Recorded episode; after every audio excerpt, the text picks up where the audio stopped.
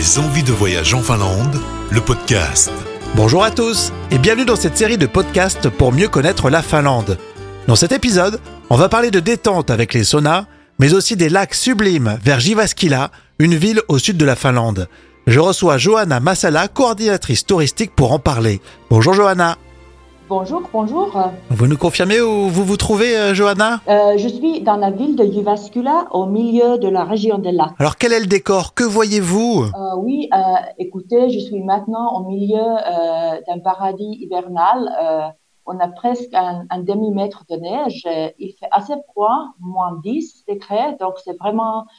donc on est prêt pour le, pour le Noël. Vous êtes donc dans une région de lacs à découvrir tout au long de l'année suivant les saisons.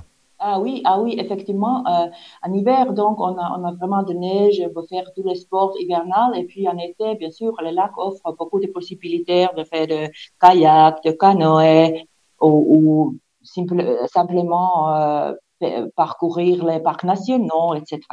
Est-il vrai qu'on trouve euh, des saunas un peu partout dans la région Ah oui, oui, il y a vraiment beaucoup de, de saunas, justement à cause des, des lacs, parce que les Finlandais aiment avoir le sauna au bord d'un lac.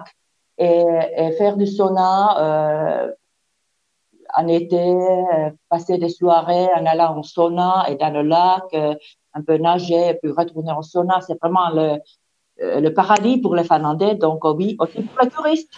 Et les Finlandais, ils ont des, des saunas chez eux, c'est courant d'ailleurs, hein, c'est ça?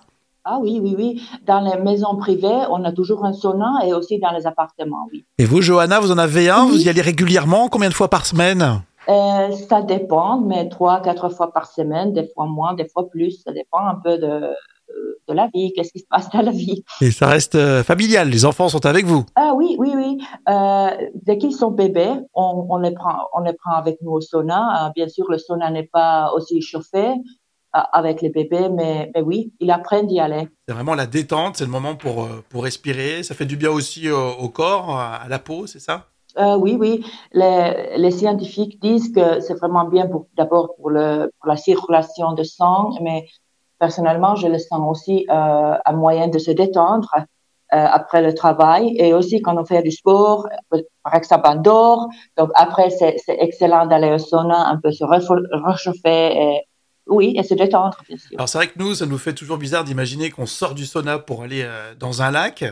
Euh, chez vous, c'est culturel, tout le monde adore ça ou euh, il y a quand même quelques personnes qui sont réticentes? Euh, presque, presque tout le monde, bien sûr, il y a des gens, bien sûr, toujours il y a des gens qui aiment pas les mêmes choses, mais, mais oui, c'est la différence de, de la température qui, qui fait du bien. Donc, un sauna, il fait chaud, et dans les lacs, on y va pour, pour baisser la température du corps. Mais après, on va, on va souvent, euh, on retourne au sauna parce que la chaleur fait du bien après.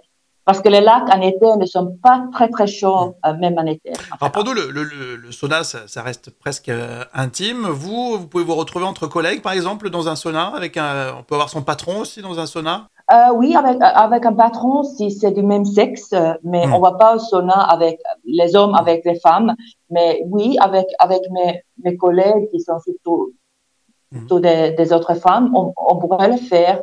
Et aussi entre des, entre des amis, on peut le faire. Alors si on veut vous rejoindre dans votre euh, si belle région, euh, qu'est-ce que vous nous conseillez pour avoir un séjour euh, authentique Euh, Les cottages, les hôtels, les Euh, on peut faire tout, tout. Donc, par exemple, on peut faire une combinaison. combinaison. Euh, on, on reste quelques jours dans la ville, dans un joli hôtel, et puis on va peut-être au cottage pour quelques jours pour euh, pour justement faire comme les Finlandais font et et faire peut-être un peu des, des parcours dans la nature, des parcs nationaux. Donc, donc, euh, une semaine, deux semaines, ça sera idéal. Mhm. Et justement, pour visiter euh, bien correctement, prendre le temps euh, de visiter votre votre région, on reste combien? Deux jours, trois jours, une semaine? Une semaine, euh, je dirais que cinq jours, une semaine minimum, mais avec deux semaines, on commence vraiment à à, se sentir la raison pour laquelle nous sommes le peuple le plus heureux du monde. Ben justement, parce qu'on a parlé euh, du sauna, on a parlé euh, de tous ces lacs, de, ce, de ces beaux décors. Euh, on vous sent heureux, c'est pas c'est pas une réputation, on, l'en- on l'entend dans votre dans votre sourire. C'est quoi selon vous l'état d'esprit finlandais, le bonheur à la finlandaise? La bonheur des Finlandais, c'est surtout d'être content de ce qu'on a et, aussi profiter de la nature autour de nous et trouver la bonheur euh, euh, de petites choses qui, qui, qui fait la vie euh, heureuse. Et ce bonheur, ça donne envie d'aller vous voir. Merci et à bientôt. À bientôt et bienvenue en Finlande. C'est la fin de ce podcast. À très bientôt pour découvrir une nouvelle facette de la Finlande. Des envies de voyage en Finlande, le podcast en partenariat avec l'Office de tourisme de Finlande pour organiser votre voyage en Finlande et vous plonger dans la nature, les forêts, les lacs et la culture du pays. Rendez-vous sur visitefinlande.com.